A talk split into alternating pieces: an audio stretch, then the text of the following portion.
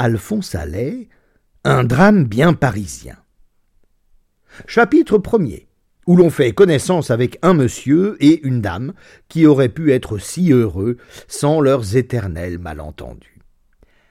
À l'époque où commence cette histoire, Raoul et Marguerite, un joli nom pour les amours, étaient mariés depuis cinq mois environ. Mariage d'inclination, bien entendu. Raoul, un beau soir, en entendant Marguerite chanter la jolie romance du colonel Henri d'Herville, la verse chère à la grenouille parfume le bois rajeuni. Le bois, il est comme un nid, il sent bon quand il se débarge bouilleux. Raoul, dis-je, s'était juré que la divine Marguerite, diva Margarita, n'appartiendrait jamais à un autre homme qu'à lui-même. Le ménage eût été le plus heureux de tous les ménages sans le fichu caractère des deux conjoints. Pour un oui, pour un non, crac Une assiette cassée, une gifle, un coup de pied dans le cul. À ces bruits, Amour fuyait et pleurait, attendant au coin du grand parc, l'heure toujours proche de la réconciliation. Alors, des baisers sans nombre, des caresses sans fin, tendres et bien informées, euh, des ardeurs d'enfer. C'était à croire que ces deux cochons-là se disputaient pour s'offrir l'occasion de se raccommoder. Chapitre 2 Simple épisode qui, sans se rattacher directement à l'action, donnera à la clientèle une idée sur la façon de vivre de nos héros. Un jour pourtant ce fut plus grave que d'habitude. Un soir plutôt. Ils étaient allés au théâtre d'application où l'on jouait, entre autres pièces, l'infidèle de M. de Porto-Riche. Quand tu auras assez vu, gros Claude, grincha Raoul, tu me le diras. Et toi, fit Tupérin Marguerite, quand tu connaîtras mademoiselle Moreno par cœur, tu me passeras la lorgnette.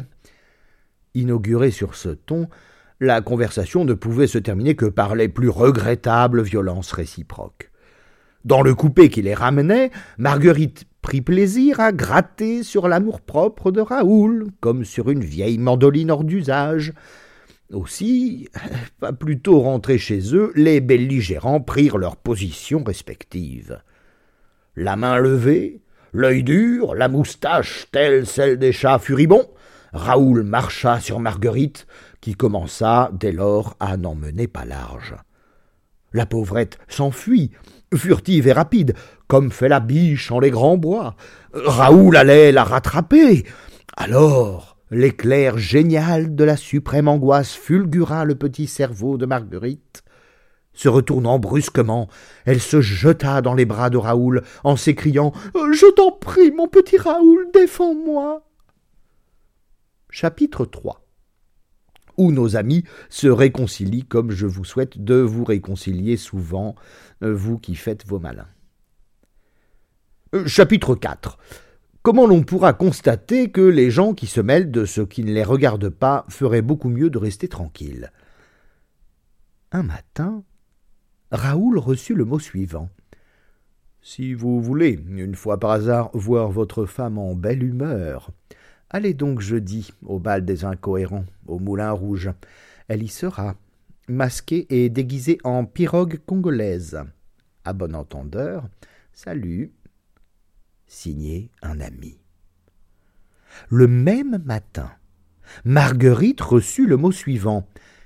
Si vous voulez, une fois par hasard, voir votre mari en belle humeur, allez donc jeudi au bal des incohérents, au Moulin Rouge il y sera, masqué et déguisé en templier fin de siècle. À bonne entendeuse, salut. Signé une amie. Ces billets ne tombèrent pas dans l'oreille de deux sourds. Dissimulant admirablement leur dessein, quand arriva le fatal jour, hum, Ma chère amie, fit Raoul de son air le plus innocent, Oh, je vais être forcé de vous quitter jusqu'à demain. Des intérêts de la plus haute importance m'appellent à Dunkerque. Oh. Ça tombe bien, répondit Marguerite délicieusement candide.